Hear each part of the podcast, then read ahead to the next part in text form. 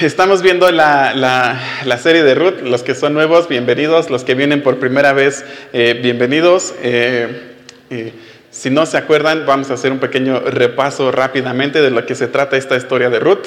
Eh, Ruth es un, creo que es el sexto libro de la Biblia. está después de jueces, es un libro muy cortito, pero tiene demasiada información contenida en un espacio muy, muy pequeño. Es demasiado lo que podemos aprender de la vida de Ruth y de la vida de los otros personajes que participan en esta, en esta historia. Eh, es demasiado lo que, lo que hay, lo que podemos aprender y este... Y bueno, eh, me sorprende que en tan poquitas páginas Dios haya dejado un mensaje tan extenso y que podemos, eh, podríamos hablar muchísimo de, de esto, ¿no? Eh, yo nada más voy a estar cuatro sesiones, que son cuatro capítulos, pero la vez pasada, por ejemplo, nos quedamos a la mitad de un capítulo, no me dio tiempo de, de hablar de todo el capítulo, ¿no? Así es de extenso este, este, este, esta enseñanza, ¿no? La enseñanza que viene en Ruth, que podría parecer que es una... una una simple historia de amor, eh, una historia así tipo de Cenicienta, pero, eh, pero es muchísimo más profundo que, que esto, ¿no? Entonces, eh, recordando un poco, es una historia de, habla de, del pueblo de Israel en este tiempo en la tierra o en el, en el país, en el, en el, territorio de Israel. Hay una sequía muy importante, tienen una, una, temporada de hambre en, en la tierra. Este, y bueno, durante más o menos 10 años el campo no produce lo que tiene que producir. La gente se ve obligada a buscar otros medios de subsistencia, digamos.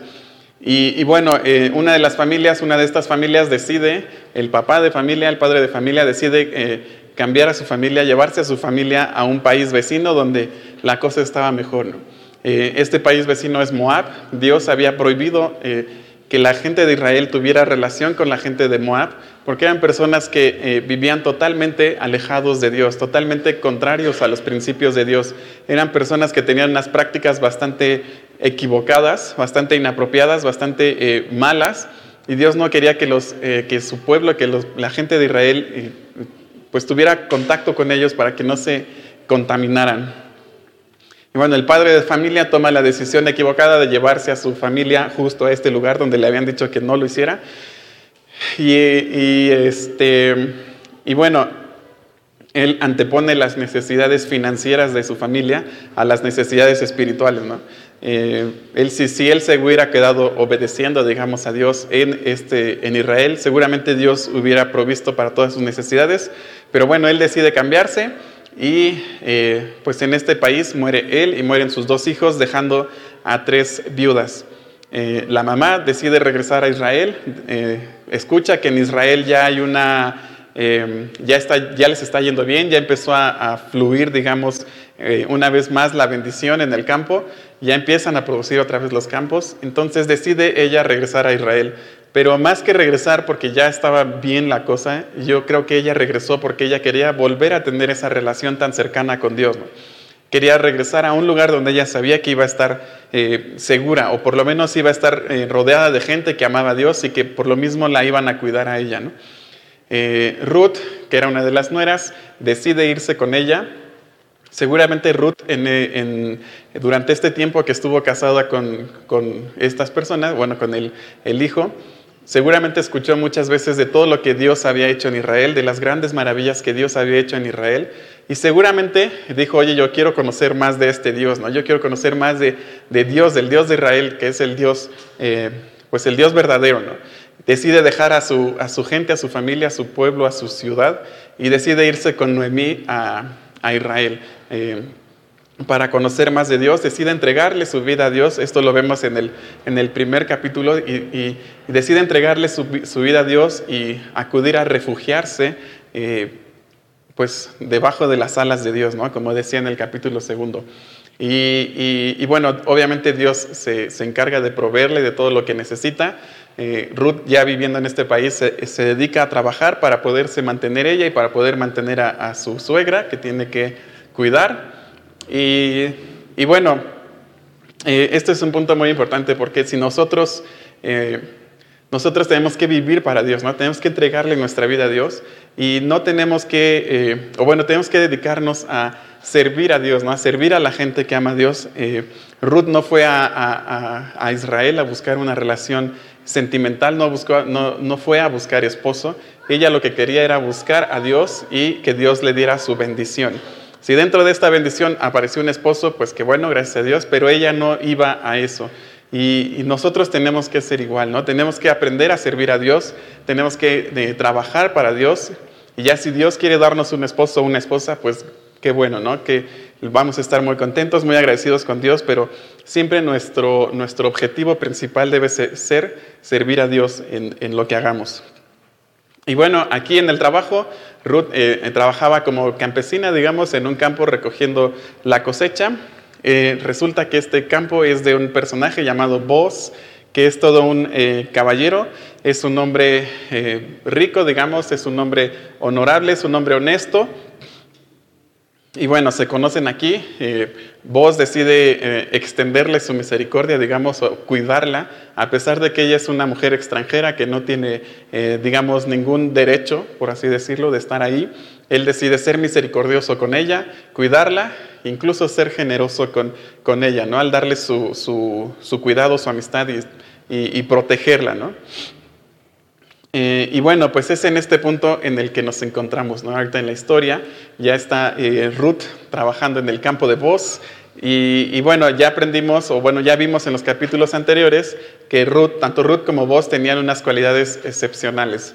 Los dos eran personas generosas, los dos eran personas honradas, eh, honestas, los dos confiaban en Dios 100%. Y, bueno, eh, vos es muy notable lo que hace vos porque se acuerdan que en el capítulo anterior, bueno, en el primer libro, en el, primer, en el último versículo del libro anterior a Ruth, nos dice que durante esta época no había un rey en Israel, no había un gobierno central, no había una policía, no había soldados que te anduvieran cuidando que cumplías la ley y por lo tanto cada quien vivía como bien le parecía. Pero no vos, vos, él sí vivía siguiendo los estatutos y los principios de Dios. Él sí, él sí aplicaba la ley, digamos, en su vida. Él sí se aplicaba a cumplir la ley en su vida y en la vida de los que lo rodeaban. Era una persona sobresaliente por esto porque él sí obedecía lo que Dios decía. Y bueno, eh, y por esta, es por esta razón, digamos, que Ruth y vos hacen tan buena pareja, ¿no? Y ahorita lo vamos a seguir eh, viendo.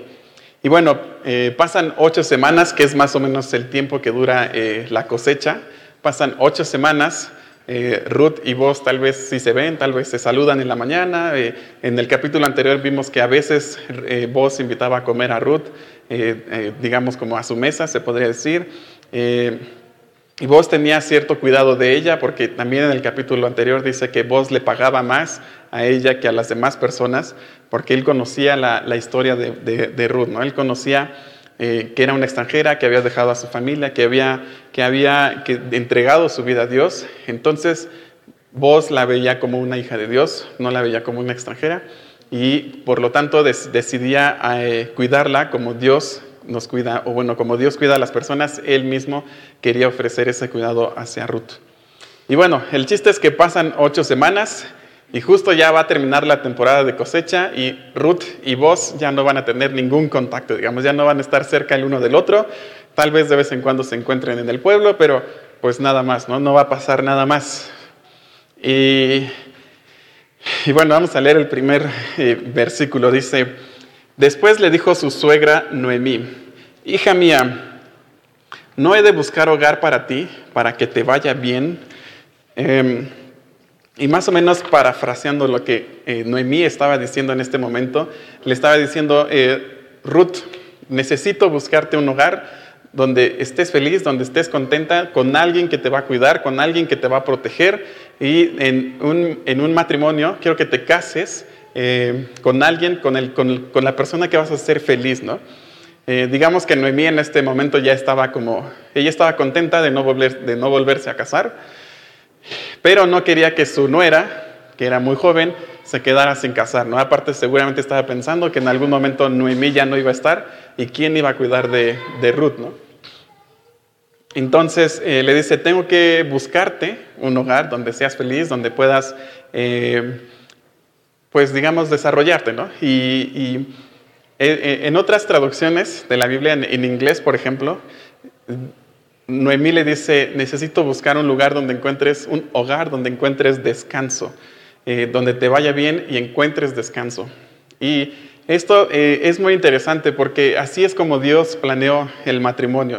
Eh, él planeó el matrimonio para que las personas, las dos personas que se casan, fueran felices, fueran, estuvieran contentas, que pudieran amarse uno al otro que pudieran cuidarse el uno al otro, que fueran, eh, eh, que, supieras que tienes alguien que te está cuidando, alguien que te está apoyando, alguien, que, alguien en el que puedes confiar 100%. Eh, un lugar donde, digamos, no tienes que cuidarte de nada, un lugar donde puedes estar tranquilo. Y por eso le dice Noemí a Ruth, te voy a buscar un hogar donde encuentres descanso. Y, bueno, Tristemente, en nuestros días el matrimonio no es así, ¿no? Vemos por todos lados el matrimonio eh, como Dios no lo, no lo planeó. Dios no planeó eh, que los matrimonios fueran tristes, no, no, no planeó que las personas estuvieran eh, peleando en los matrimonios. Definitivamente no planeó el divorcio. Y por ninguna razón, digamos que Él, él lo planeó como para hacernos sufrir, ¿no? Eh, él lo planeó para, para, que fuéramos felices, para que fuéramos, eh, para que estuviéramos completos, ¿no? Con la otra, con la otra persona. Ese fue su, su plan original. Él planeó que en la tierra, a través del matrimonio, eh, dos personas pudieran encontrar un pedazo del cielo, ¿no? que su hogar fuera un pedacito del cielo, donde después incluso pudieran venir hijos y estos hijos fueran una eh, bendición más ¿no? en la vida de estas eh, personas. Pero tristemente los seres humanos siempre, siempre, siempre pensamos que tenemos mejores ideas que Dios. Entonces le hemos tratado de mover al matrimonio para un lado y para el otro. Y tristemente, pues hoy vemos tantos matrimonios pues no sé, disfuncionales o desechos o no sé, es muy triste ver esto. Ayer me dijeron, me estaban diciendo que el 73% de los niños que nacieron el año pasado nacieron fuera del matrimonio. O sea, imagínense la tristeza que es para un niño no tener eh, papá o no tener mamá o no tener un papá que lo cuide, una mamá que lo cuide, una mamá que lo guíe, una mamá que le dé eh, su cariño, un papá que le dé su, su, guía. ¿no? Si queremos eh, ver por qué están las cosas tan mal, pues es por esto, ¿no? Porque los matrimonios no están eh, funcionando. Eh, y bueno, eh, muchas personas, o bueno, los seres humanos creemos que tenemos mejores ideas que Dios, ¿no? Siempre creemos que tenemos mejores ideas que Dios. Y ahora está muy, pues de moda, digamos, oye, pues no te estás llevando bien, pues ya sepárense, ¿no? O incluso ya ni siquiera se casen, nada más eh, váyanse a vivir juntos y si no funciona, pues se separan y no pasa nada. O eh, pues primero tienes que firmar un, contrato prenupcial para, pues, para ver qué pasa. O sea, ya todo lo que te dicen, te están diciendo eh, tu, matrimonio va a fracasar, ¿no? O ya prepárate para el divorcio incluso antes que estés casado, ¿no? Muchas personas dicen, es que tengo, este, tengo que buscar pareja, estoy buscando eh, eh, con un novio, tal vez con otro, para, eh, pues para no equivocarme y estar seguro para cuando me case, ¿no? Pero no, lamento decirles que si tienes esa mentalidad, lo único que estás haciendo es practicando para el divorcio. Porque si una relación no funciona y dices, ok, la he hecho, pues ya se acabó, pues cuando estés casado vas a hacer lo mismo, ¿no? Eh, esto, esto es muy triste y Dios no planeó que el matrimonio fuera un lugar donde estuviéramos eh, tristes, donde estuviéramos con problemas, donde estuviéramos eh, peleando. Él, planeó exactamente lo contrario a eso, ¿no? un lugar donde pudiéramos florecer. y bueno, si tú, digamos, si tú estás en tu matrimonio pasando por momentos difíciles, pues arregla lo que tengas que arreglar. Pide perdón, por lo que tengas que pedir perdón, perdona lo que tengas que perdonar, restaura lo que tengas que restaurar y busca a Dios en todo esto y pídele que tu matrimonio sea como Él lo planeó.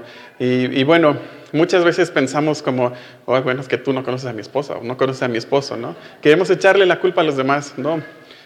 Tenemos que empezar por nosotros mismos, ¿no? Nuestra, es nuestra responsabilidad y ya nos ponemos a orar después y que Dios eh, se encargue de arreglar lo demás, ¿no? Eh, eh, es muy, eh, interesante ver cuando una persona decide buscar a Dios y decide amar a su, esposo o a su esposa, las cosas automáticamente cambian, ¿no? Todo cambia. Pero tristemente los seres humanos somos muy egoístas y somos muy orgullosos y no queremos, digamos, perder nuestros derechos o queremos que siempre vengar, siempre vengar lo que nos hacen. Esto es completamente lo que Dios no planeó, ¿no? Dios planeó para que nosotros aprendiéramos a darnos, aprendiéramos a perdonar, aprendiéramos a pedir perdón. si algún día te das cuenta que eres una persona egoísta y quieres acabar con tu egoísmo, la forma más segura es casándote. Eh, y de esta manera Dios va a trabajar en tu vida en esta, en esta área. ¿no? O sea, eh, si, si, si, de entrada eres un soltero egoísta, pues mejor ni pienses en casarte. ¿no? Eh, Dios planeó que el matrimonio fuera un lugar, un pedacito del cielo. O sea, imagínense Adán y Eva, que fueron los primeros que se casaron y que durante un tiempo disfrutaron de esta perfección que Dios había planeado, me imagino que su matrimonio ha de haber sido increíble, ¿no? Ha de haber sido maravilloso. Y bueno, eh, trabaja en tu, en tu matrimonio, ¿no? Haz lo que tengas que hacer para que tu matrimonio pueda ser de este, de este tipo, ¿no? Que los demás te vean y se, antoje, se les antoje estar casados. Eh, me acuerdo que eh, en, algunos trabajos yo siempre soy de los que dan las seis de la tarde y me salgo, ¿no? Así corriendo. Y me dicen, oye, ¿por qué te vas tan rápido? Yo siempre digo, pues es que a mí en mi casa sí me quieren, ¿no? Entonces, eh, ustedes trabajen para que su matrimonio sea así, ¿no? Para que den las seis de la tarde y corras a ver a tu esposa o a tu esposo, ¿no? Ese es el, la meta, ¿no? Que tú quieras estar con tu, con tu esposa, que tú hayas hecho lo que tengas que hacer para que quieras estar en tu matrimonio y no que estés buscando cualquier pretexto para estar lejos de tu casa. Y bueno, eh, Noemí quería que Ruth tuviera esta clase de bendición, ¿no? Ella quería que, que Ruth pudiera disfrutar de un, de un, hogar así, de un matrimonio así. Y bueno, se le ocurre un plan maestro, ¿no? Porque eh, pues las cosas no avanzan, digamos. Entonces me imagino a, Noemí pensando así de, oye, ¿cómo le voy a hacer para, que, para, pues, para conseguirle a alguien? ¿no? me imagino que se puso a ver hacia los posibles candidatos y dijo, no, no, no, hasta que encontró a vos, ¿no? Y dijo, ay, mira, vos es, es una buena idea. Y el, el siguiente versículo dice, ¿no es vos nuestro pariente con cuyas criadas tú has estado? He aquí el avienta esta noche la parva de las cebadas. O sea, Noemí se acuerda de vos, ¿no? Y recuerden, eh, en uno de los capítulos anteriores dice que, eh, que vos era pariente cercano de Elimelech, el, el esposo que, ah, eh, de, de, de, Noemí era, era, un pariente más o menos cercano. Y bueno, antes de continuar, tengo que hacer una, un paréntesis para explicar, para entender el contexto de lo que está pasando aquí. Dios había dejado muchos eh, entre sus leyes, entre las leyes que le había dado al pueblo de Israel, había dejado algunas leyes donde los pobres podían eh, tener, digamos, una forma de trabajar para generar recursos, que era, digamos, la ley que estaba aprovechando Ruth en este momento. Y había otra ley para que no, no, hubiera demasiado, gente demasiado rica y gente demasiado pobre. Y esta, esta ley decía que cada familia tenía su pedazo de tierra, digamos, y eh, y no la podían vender, no la podían comprar. O bueno, sí lo podían vender, pero al año 49 eh, la tierra regresaba a su dueño original.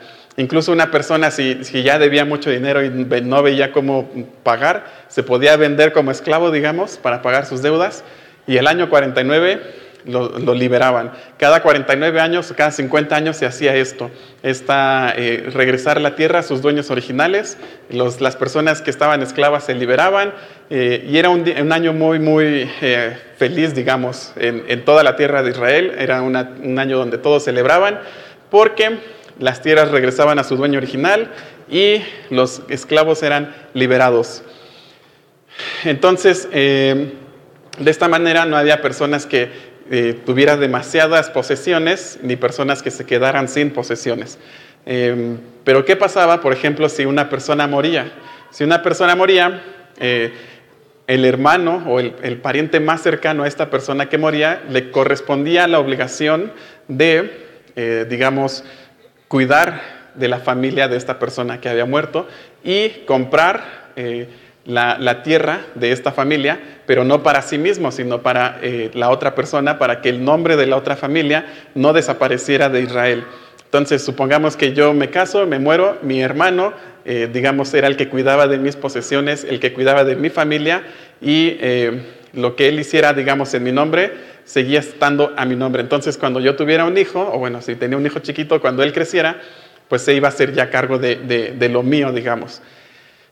Esta persona, eh, la persona que hacía esto se le conocía como el redentor, era la persona que redimía o que compraba las cosas que estaban o bueno, las familias, digamos, que se habían quedado eh, huérfanos o viudas, y, él se encargaba de, cuidar de estas personas. Eh, si la persona estaba soltera, incluso consideraba casarse con, esta mujer y para cuidar a sus hijos y a, su, y a la hermana, digo, a la esposa de su hermano. Eh, si estaba casado, pues él podía decidir no casarse, obviamente, y, pero aún así cuidar de, la familia, no era su responsabilidad. Y bueno, eh, como dice el pasaje, esto le correspondía al familiar, al pariente más cercano del muerto. Entonces era el hermano, y si no había hermanos, pues era el, primo, y así eh, hasta que, digamos, era el, familiar más cercano era el que se encargaba de esto, era su derecho, era su responsabilidad. Y eh, era un pariente de Elimelech, entonces a él le correspondía el derecho, a él le correspondía la responsabilidad de cuidar de Noemí y cuidar de Ruth. Bueno, de Ruth no tanto porque Ruth era una extranjera, era, eh, no era israelita, entonces digamos que la ley no aplicaba tanto para ella. A Noemí sí, pero a Ruth no aplicaba esto. Pero bueno, eh, esto no le, no le preocupa tanto a vos, porque como vimos, vos era una persona muy generosa, era una persona misericordiosa y que incluso había tratado a Ruth como si fuera israelita, o más que como israelita, la había tratado como hija de Dios. Eh, eh, él sabía que Dios amaba a Ruth y con este mismo amor que, eh, que Dios veía a, Ruth, era como vos se daba a las otras personas. Entonces a él no le importó que la ley, digamos, no protegiera a Ruth, él estuvo dispuesto a hacerlo, ¿no? Pero vamos, ya me, ya me estoy adelantando un poquito. Y bueno, el siguiente, la siguiente parte del versículo dice, él avienta la parva de las cebadas. Él avienta esta noche la parva de las cebadas. Esto quiere decir, cuando ya se juntaba todo lo que habían cosechado, lo juntaban en un lugar y se dedicaban, tenían una especie de, red o de algo así como un comal muy grande, con hoyitos, ponían la cosecha ahí y empezaban a aventarla. Y la física y la gravedad hacían su trabajo y los granos, que era lo que servía, se separaban de la paja, que era lo que no servía. Entonces de esta manera separaban los granos y hacían un montón aparte y separaban la paja y, este, y, la, y la ponían en otro lugar, ¿no? que era donde la sacaban y la quemaban. Y, bueno, hoy eh, este era el día en que iban a hacer esto. Después de esto ya se acababa la cosecha y cada quien regresaba a, sus otras actividades. Por eso era tan importante que, eh, que, Ruth hiciera esto que tenía que hacer este día, ¿no? Por eso Noemí dijo que se nos está acabando el tiempo y estos muchachos no se dan cuenta que son del uno para el otro. Tengo que hacer algo. Entonces eh, les dice, bueno, Noemí se da cuenta que han estado en contacto las últimas 8, 10 semanas y no pasa nada, ¿no? Entonces dice, ok, tengo que hacer algo para que, para que se den cuenta, ¿no? Que, son el uno para el otro. Eh, y bueno, este, esto es muy eh, interesante porque, bueno, sigamos leyendo el, el pasaje, dice, te lavarás pues y te ungirás y vistiéndote tus vestidos irás a la era, o sea, el lugar donde estaban todos reunidos trabajando, mas no te darás a conocer al varón hasta que él haya acabado de comer y de beber. Esta era una, eh, ah, bueno, seguimos eh, leyendo, dice, cuando él se acueste, notarás el lugar donde se acuesta e irás y descubrirás sus pies y te acostarás allí y él te dirá lo que hayas de hacer. Y ella respondió, haré todo lo que tú me mandes. Eh, como les digo, este era un día muy especial, ¿no? Era el día en que eh, después de, todo un año de trabajo era el día que les pagaban, por así decirlo. Era el día en que vos le pagaba a sus trabajadores, el, día en que venían las personas a las que les debía y les pagaba. Era el día en que vos por fin eh, podía darse cuenta cuánto había ganado, cuánto había producido su campo. Era el día en que eh, pues el día que estaban esperando todo el año, ¿no? Se hacía toda una celebración, incluso en algunos países hasta nuestros días, ¿no? Después de que acaba la cosecha es un día como casi casi de fiesta nacional. Eh, entonces, este día era muy especial para, para vos, o bueno, para todo el pueblo, porque imaginen que después de 10 años eh, de sequía, por fin la tierra había producido otra vez. Después de que el negocio durante 10 años había tenido pérdidas, hoy por fin iba a tener algo de ganancias. ¿no? Entonces era un día muy, muy eh, especial, era un día de fiesta, casi, casi así como les digo, de fiesta nacional. Y bueno, no sé, pero después de leer lo que dice, lo que Noemí le está diciendo a Ruth, no sé si eh, se sintieron un poco incómodos ¿no? con esta propuesta que Noemí le está diciendo a Ruth. Es que es esto de que eh, vas a ir a donde está el cuate a escondidas y, o sea, como que eh, incluso ahora, tres mil años después de que esto pasó, nos quedamos así de, ay, que estaría ¿Qué estaban pensando, no? De mí. Eh, está bien que quiera que se, que se conozcan, pero con calma. no tanto, ¿no? Y eh, podríamos decir así como, oye, eh, ¿qué está... ¿Por qué, ¿Por qué Noemí dio esta clase de consejo? ¿no? O sea, los papás que están aquí seguramente están diciendo, no creo que haya sido muy, muy buen consejo, muy sabio de, de parte de Noemí. no sé, es un consejo que un papá nunca le daría a su hija, ¿no? no creo que sea buena idea. Y bueno, eh, nosotros sabemos que si, o bueno, si eres soltero, tienes que cuidar muchísimo todo lo que haces, ¿no? Y si estás en una, en una, en una eh, ¿cómo se dice? Una eh, evento, una posición en la que te, que estés así, pues tienes que huir, ¿no? Que fue lo que hizo José cuando le hicieron esta propuesta. Él dijo, no, ahí se ven, no le importó nada y, salió corriendo, ¿no? Entonces es como eh, raro, ¿no? Que Noemí le esté dando esta propuesta a Ruth. Eh, básicamente le está diciendo, mira, eh, Ruth, ¿te vas a arreglar? ¿Te vas a poner un vestido bonito? para estos entonces Ruth ya tenía recursos para comprarse un vestido, ya había trabajado ocho semanas y paga doble, entonces pues ya tenía para comprarse un vestido. Le dijo, te vas a arreglar, te vas a poner, te vas a maquillar, te vas a poner bendita, porque vos solo te has visto en esas fachas, seguramente por eso no se ha fijado en ti, ¿no? Dijo, entonces tienes que, tienes que verte bien y, bueno, eh, vas a ir a, donde están haciendo todo esto, de aventar la, bueno, separar el grano de la paja. No vas a saludar a vos, no vas a decirle, hola vos, ya llegué, no, vas a estar como escondidas cuando él ya se vaya a dormir, entonces ahí haces tu movimiento, ¿no? Ahí es cuando entras tú en acción. Eh, y bueno, eh, esto digamos que me sirve para, para algo, ¿no? Si tú, si tú eres una persona a la que alguien viene a pedirle un consejo, pues tienes que darte cuenta de la gran responsabilidad que tienes, ¿no? Al dar el consejo. Tal vez la persona a la que le estás dando el consejo sí resulta ser una persona muy obediente y estás dándole un mal consejo, puedes afectar su vida para siempre, ¿no? Puedes darle un muy mal un muy mal consejo y este consejo puede dañar a esta persona. Entonces, si estás dando un consejo, si le estás dando un consejo a alguien, pues cuida mucho, cuida las palabras que estás diciendo, porque puedes afectar la vida de otra persona. Y si tú eh, eres la persona que quiere pedir un consejo, pues no te detengas en buscar solamente un consejo de algún cristiano. O sea, busca un cristiano que sabes que es un cristiano sabio, que sabes que tiene un testimonio eh, correcto, que sabes que tiene la experiencia para poderte ayudar en este, en esto, en esto que estás pasando. Eh, y tal vez no te quedes con solo uno, tal vez busca dos consejos y, de esta manera vas a saber más o menos qué es lo que tienes que hacer. ¿no? A final de cuentas tienes que hacer lo que Dios te está eh, diciendo a ti y, si ves que el consejo que, no te, que te están dando como que no te da paz, pues... Eh, pues di, oye, no, voy a buscar a otra persona. busca a las personas indicadas para darte consejos, ¿no? Busca una persona que te vaya a decir lo que tienes que escuchar, no solamente lo que quieres escuchar, ¿no? Es como regla general, no, nunca busquen el consejo de una persona que sea de su misma edad o de tu grupo de amigos, porque seguramente él te va a decir lo que quieres escuchar, ¿no? Eh, tal vez eh, si esto hubiera sido un consejo de un amigo de Ruth hubiera dicho, ah, sí, es muy buena idea, seguramente así vamos a, hacer que las cosas se muevan, ¿no? O tal vez una persona más, eh, más madura hubiera dicho, no, no, a ver, Ruth, no, no, no hagas eso, no es tan buen consejo. Eh, pero el chiste es que tú busques personas que sepan eh, darte, darte el consejo correcto, ¿no? que incluso tengan la madurez para decirte, ¿sabes qué? Esto sí no, no, no, no sé cómo ayudarte, vamos a buscar a otra persona, ¿no? o ve con tal persona que ya pasó esto que, que me estás platicando. Entonces, eh, hay, hay, que tener mucho cuidado cuando pedimos y cuando damos consejo.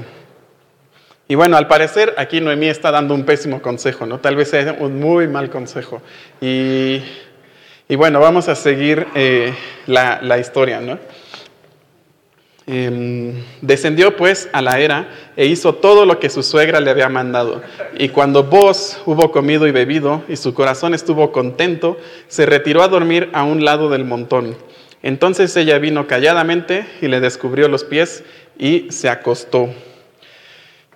Algo que a mí me gusta de esta historia, que debemos destacar, es la obediencia que tenía Ruth, ¿no? Ella decidió entregarle su vida a Dios y si Dios le pedía que hiciera algo que ella no entendía, ella igual lo iba a hacer, ¿no? Ella iba a ser obediente. Ella no se puso a cuestionar el, consejo que le estaba dando Noemí, ¿no? No le dijo, oye Noemí, ¿cómo crees que voy a hacer eso? O, no sé, ella, ella no se puso a cuestionar, dijo, ok, tengo que obedecer, si Dios me está guiando a que yo esté aquí, si Dios me ha bendecido hasta este momento, pues voy a seguir confiando en Dios y voy a seguir confiando en que Él me está eh, cuidando.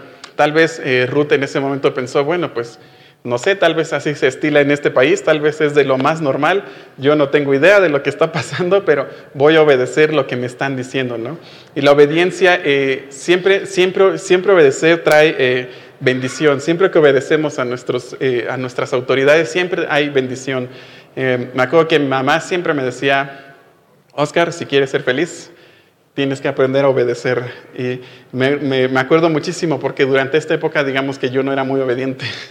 Era un niño un poco rebelde, entonces mi mamá eh, siempre me decía, Oscar, tienes que aprender a obedecer. Eh, incluso me cantaba una canción que dice eso, ¿no? Si quieres ser felices, tienes que obedecer. Y bueno, Dios siempre pone eh, autoridades sobre nosotros, siempre pone alguna autoridad sobre nosotros que nosotros tenemos que obedecer. Pueden ser nuestros papás, nuestros papás, eso de ley tenemos que obedecerlo, eso sí no, no nos podemos poner a cuestionar. Eh, tal vez ponga un pastor sobre nosotros, un maestro de la Biblia que tenemos que obedecer y, también pone, no sé, el jefe, etcétera, etcétera. Siempre hay eh, autoridades a las que tenemos que obedecer. Y, el obedecer a estas personas siempre va a ser de bendición y siempre va a traer paz a tu vida. En Hebreos 13, 17 me gusta mucho este versículo, dice, obedeced a vuestros pastores y sujetaos a ellos porque ellos velan por vuestras almas, como quienes han de dar cuenta, para que lo hagan con alegría y no quejándose, porque esto no os es provechoso. O sea, tus papás son los primeros pastores que tienes en tu vida, tienes que aprender a obedecerlos. Y, y bueno, si Dios te está pidiendo que hagas algo, tienes que aprender a escucharlo y a obedecerlo. Me gusta cómo termina ese versículo diciendo, esto no es provechoso, esto quiere decir que eh, si, si, si, tú desobedeces, el único que está siendo dañado eres tú. Si Dios te dice, no puedes hacer esto y lo haces, el único que se está dañando eres tú. O sea, Dios no deja de ser Dios, ni Dios es menos Dios porque no lo obedezcas. O no, no, Dios no se preocupa, digamos así, de, uy, ya me desobedeció. no, no, Dios es como, me desobedeció, pues ni modo, Él es el que va a cargar las consecuencias, ¿no? Eh, Dios no deja de ser Dios porque nosotros no le obedezcamos. Pero si le obedecemos, Dios promete que nos va a bendecir. Entonces tenemos que aprender a escuchar a Dios, aprender a obedecerlo en todo lo que nos pida. Y bueno, eh, después de esto, eh, después de que, de que pasó esto, vamos a seguir leyendo esta historia porque esto se pone, bueno, y aconteció que a la medianoche se estremeció aquel hombre y se volvió, y aquí una mujer estaba acostado a sus pies. Entonces se le dijo, ¿quién eres? Imagínense el susto en este momento. Y ella respondió, yo soy Ruth, tu sierva, extiende el borde de tu capa sobre tu sierva por cuanto eres pariente cercano. O sea, eh, vamos a imaginar esta escena desde el punto de vista de vos. Él eh, va a su trabajo, él decide trabajar, después de todo un día de estar trabajando, organizan una fiesta, hacen una carne asada, eh, no sé, así en grande la fiesta, ¿no? Le paga a sus trabajadores, le paga a la gente que debía. Después de esto, eh, todo el grano, yo supongo, eh, lo tenían como en un cuarto especial donde no, no podía entrar nadie porque pues le podían robar, era la parte más valiosa, digamos, de, todo el trabajo que había hecho. Y en este cuarto es donde él decide irse a dormir, como era un hombre muy responsable, se duerme ahí para cuidar eh, pues todo lo que había hecho, ¿no? para que nadie viniera y le pudiera robar eh, durante la noche. Eh, y bueno, este, entonces imagínense que él se duerme, supongo que estaba muy cansado después de todo este día, y llega un momento en que a medianoche, no sé, tal vez se acomoda, se estira o algo y de repente siente que hay algo a sus pies, ¿no? Imagínense lo que pensó, no sé, a lo mejor dijo, oye, se metió un perro, ¿qué pasó? no sé, algo, algo le sorprendió, ¿no? Y de repente se da cuenta que es una mujer que está ahí a sus pies, haber dicho, o sea, ¿qué, ¿qué, está pasando? ¿Qué, qué, qué, qué hace esta mujer aquí, no? Entonces, eh, me imagino que sí, tal cual dice la Biblia, ¿no? Que se estremeció. Eh, imagínense el susto que, que, se llevó con esto. Y le dice, ¿quién eres? Entonces, eh, pues ya ella le dice, pues soy Ruth, ¿no? Y me dice, ¿quién Ruth? Ruth, ah, sí, ya me acordé, ¿qué haces aquí? ¿Por qué me asustas de esta manera? Y, bueno, eh, es muy eh, chistoso ponerse a pensar en esto, ¿no? Desde el punto de vista de, de vos. Él no sabía todo lo que se estaba tramando detrás de todo esto, ¿no? Él no sabía qué estaba pasando. El único que sabía es que de repente había una mujer allí y que se asustó, ¿no? Eh, ahora recordemos que en ese tiempo no había luz, no había alumbrado público, no podía sacar el celular para prender la lamparita y ver qué estaba pasando. O sea, estaba totalmente oscuro, no, no, no, no podías reconocer a alguien que estuviera junto a ti de tan oscuro que estaba. Eh, o sea, vos no reconoce que era Ruth, ¿no? O sea, era, estaba tan oscuro que no podías reconocer a alguien que estuviera junto a ti. Eh, y, Ay, se me olvidó porque iba a decir con esto. Y, bueno, eh, eh, está tan oscuro este lugar que no, no, reconoce quién está junto a ella, ¿no? Y no sé si se han puesto a pensar, pero justo eh, en la plática pasada yo lo pensé, no lo había pensado hasta ese momento, pero ¿para qué, ¿para qué sirvió? ¿De qué sirvió que Ruth se arreglara tanto si no la iba a ver? si estaba tan oscuro que no la estaba viendo, ¿no? o sea... Ruth pudo haber dicho, oye, eh, Noemí, pero pues está tan oscuro que ni me va a ver, no importa, tú arréglate por las dudas, ¿no? Tú eh, tienes que ir bien arreglada. Bueno, el chiste es que, que, que, eh, vos se asusta de todo esto y le dice, ¿qué está pasando? ¿Qué, haces aquí, no? Bueno, eh, Ruth le dice una frase que, que ya incluso se había usado en el libro anterior, digo en el capítulo anterior, y le dice, extiende el borde de tu capa sobre mí.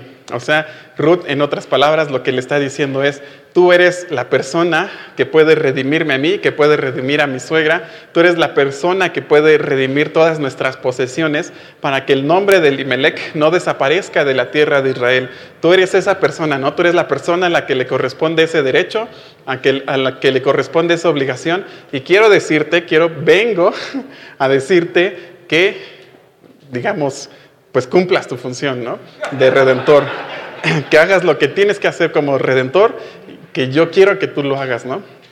No imagino, vos le debe dicho, oye, pero pues me hubieras hablado, no sé, me hubieras hecho todo esto. Pero bueno, eh, entonces, esto está muy padre esta frase, porque es la misma frase que vos le dice a ella cuando le dice, yo sé quién eres, sé toda la historia de cómo llegaste aquí y sé que bajo las alas de Dios has buscado refugio. Entonces, cuando Noemí le, digo, cuando Ruth le dice, extiende tu capa sobre mí, le está diciendo la misma frase, o sea, quiero refugiarme. Eh, pues primero antes que nada ante Dios y eh, pues digamos en ti, ¿no?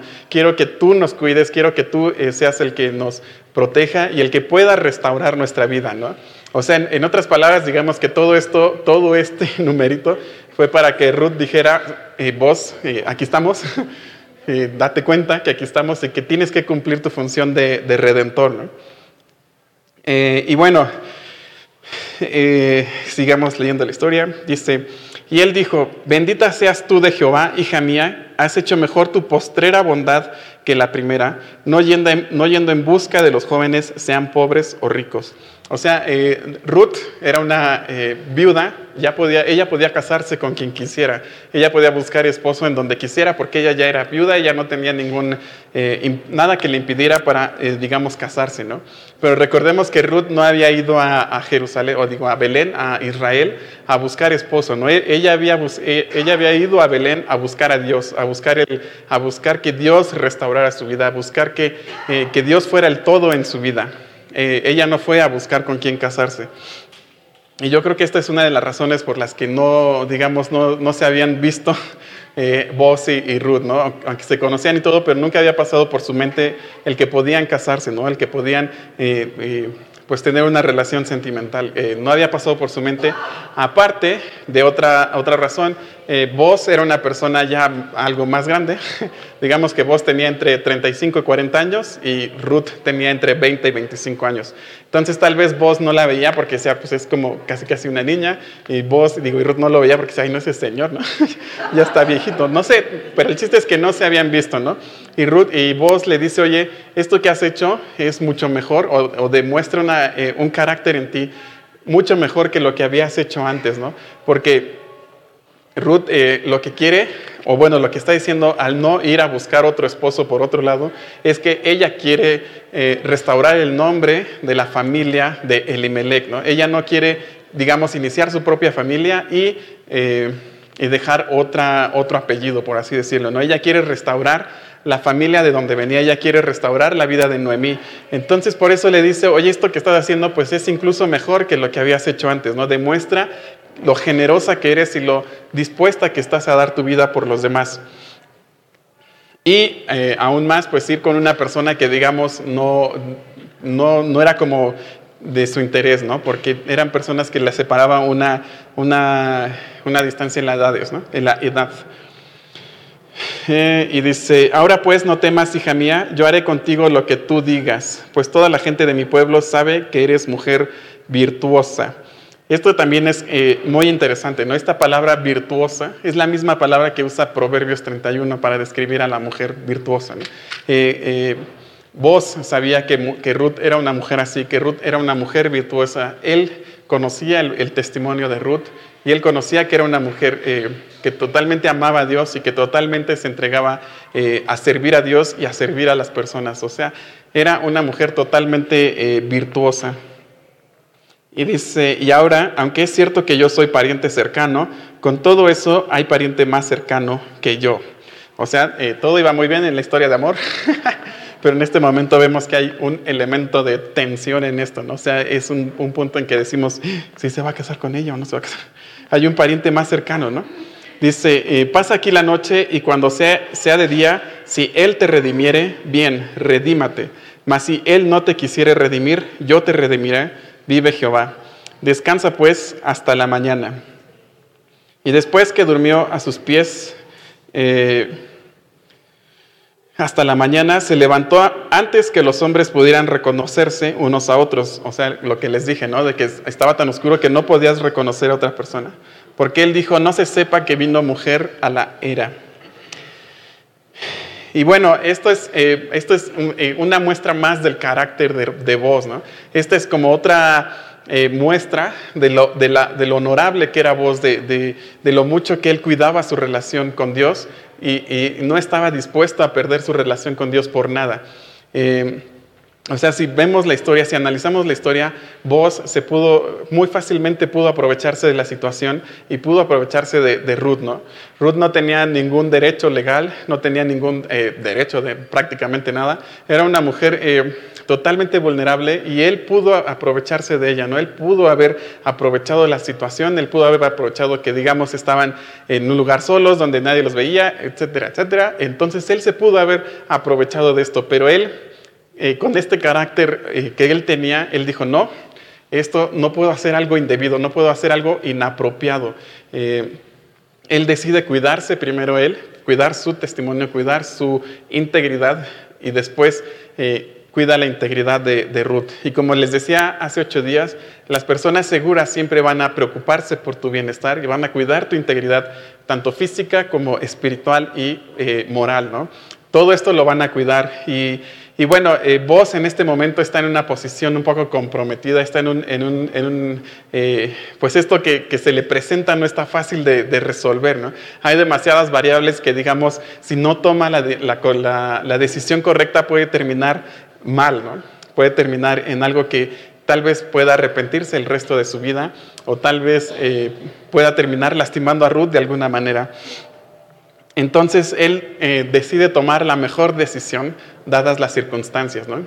Primero le dice, duerme aquí junto a mí, eh, porque él sabía que no iba a pasar nada junto a él. Él sabía que Ruth durmiendo ahí junto a él no iba a pasar nada. Él sabía que eh, iba a estar segura ella junto a, junto a él. ¿no? no le dijo, ok, está bien, voy a hacer lo que me dices, pero vete a dormir a otro lugar, porque pues esto es como medio inapropiado porque sabía que si la mandaba a dormir a otro lugar, tal vez en otro lugar sí iba a correr peligro, ¿no? Tal vez sí en otro lugar iba a correr este peligro que él no, que, en el que él no quería ponerla. Eh, tampoco le dijo, ok, vamos a hacer lo que tú dices, pero pues vete a tu casa, ¿no?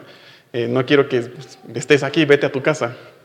Pero vos sabía que Ruth, si se iba Ruth caminando a su casa en la medianoche, totalmente oscuro, la iba a poner en peligro. No sabía qué, podía pasarle a Ruth en el camino a su casa. Eh, la otra opción era decirle, eh, ok, no te preocupes, duérmete aquí y en la mañana yo te llevo a tu casa. Eh, vos no hizo esto porque sabía que si hacía esto la reputación de Ruth iba a ser dañada. La gente iba a empezar a murmurar cosas de Ruth eh, inapropiadas, cosas que eh, vos no estaba dispuesto que la gente hiciera. Entonces, una persona segura, especialmente lo digo para las señoritas, un hombre que sea seguro, se va a preocupar por tu integridad, tanto física como espiritual y como moral. ¿no? Va a cuidar que tu testimonio no, no, que, no salga dañado por ninguna razón. Eh, eh, entonces, si tú tienes, digamos, un amigo, pues fíjate que tu amigo cumpla con estas eh, características, ¿no? Especialmente si es un amigo con el que en algún momento estás pensando iniciar una relación, pues esta es una de las formas en que puedes eh, fijarte si es un buen partido o no, si se preocupa eh, por la integridad de las personas que lo rodean. Eh, vos estaba totalmente preocupado por la integridad de Ruth y dadas las circunstancias tomó la decisión, la mejor decisión para tanto cuidarse él como cuidarla a ella en todos los aspectos. Entonces, esto es como pues habla aún más ¿no? del, carácter de voz. Es, algo a lo que nosotros los hombres debemos aspirar a llegar a ser. ¿no? Si, hay, si, hay algún personaje en la Biblia que nosotros como hombres debemos querer parecernos, es como a vos. Eh, y bueno, las mujeres obviamente eh, pues quieren parecerse a Ruth, ¿no? Esta mujer virtuosa que confiaba, que tenía una fe inquebrantable en Dios y que eh, sabía obedecer a las personas que tenía que obedecer y que estaba dispuesta a entregar todo con tal de, eh, digamos, tener una relación personal con Dios y sabía que eh, Dios podía suplirle de todas sus necesidades, no solamente de qué iba a comer, qué iba a vestir, sino incluso si Dios tenía un, hogar, un, esposo, se lo iba a traer. Y bueno, eh, es por estas razones, estas dos características que Ruth y vos hacen tan buena pareja, ¿no? Es porque porque ambos eran honorables, los dos eran honorables, los dos eran, eh, los dos eran generosos, los dos amaban a Dios en primer lugar. ¿no? Antes que nada, lo primero que hacían era, lo primero que hacía eran amar a Dios. Entonces, eh, pues si tú eres soltero, sé como vos, ¿no? Sé un vos, eh, sé una persona que sea segura para las demás personas. Y si eres un, soltera, pues también imita, trata de imitar a Ruth en todo. Y bueno, tal vez dices, oye, pero yo ya soy casado. Ok, si ya eres casado, pues también sé vos en tu casa, no sé como vos en tu casa. Y, las mujeres pues sean como Ruth, ¿no? Y entre los dos pueden construir un hogar que sea un pedacito del cielo. Y bueno, eh, este, ok, pasa eh, esto. Y, seguimos eh, leyendo la historia y vemos una vez más el carácter generoso de vos. Dice, mm, eh, después le dijo, quítate el manto que traes sobre ti y tenlo. Y teniéndolo ella, midió seis medidas de cebada y se las puso encima y ella se fue a la ciudad. O sea, vos era generoso, era una persona generosa, como ya lo hemos dicho.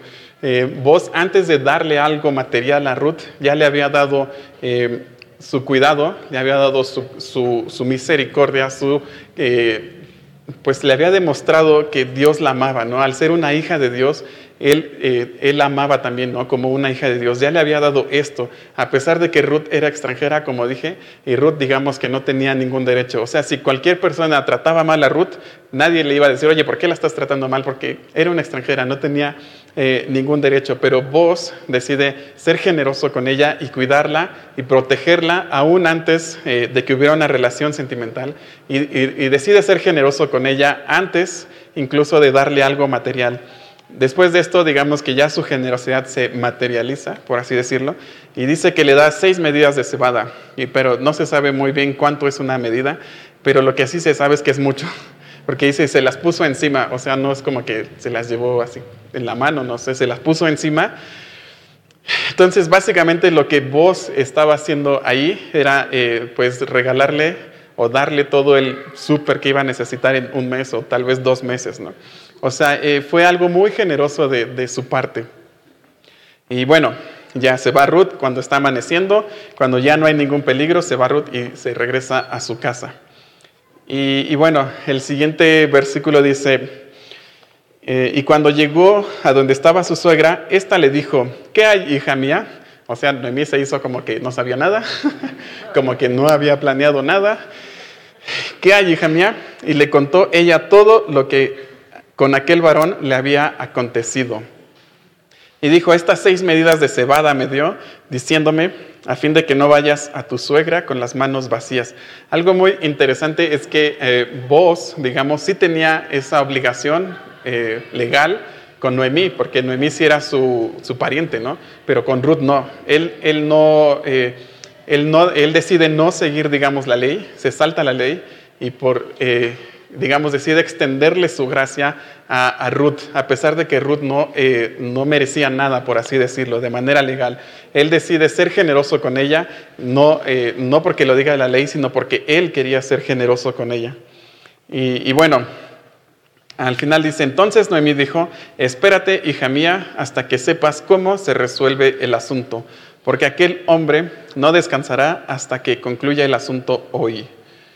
Y bueno, eh, hay veces que nosotros vemos nuestra, nuestra vida, volteamos hacia atrás y decimos, oye, pues no sé, tal vez eso que hice no fue mi mejor decisión, tal vez no fue mi mejor momento, tal vez no es el, mejor consejo que he recibido, eh, pero sin embargo, pero sin, embargo Dios eh, en su gracia me cuidó con este, este error y funcionó, ¿no? La cosa funcionó a pesar del error que yo cometí.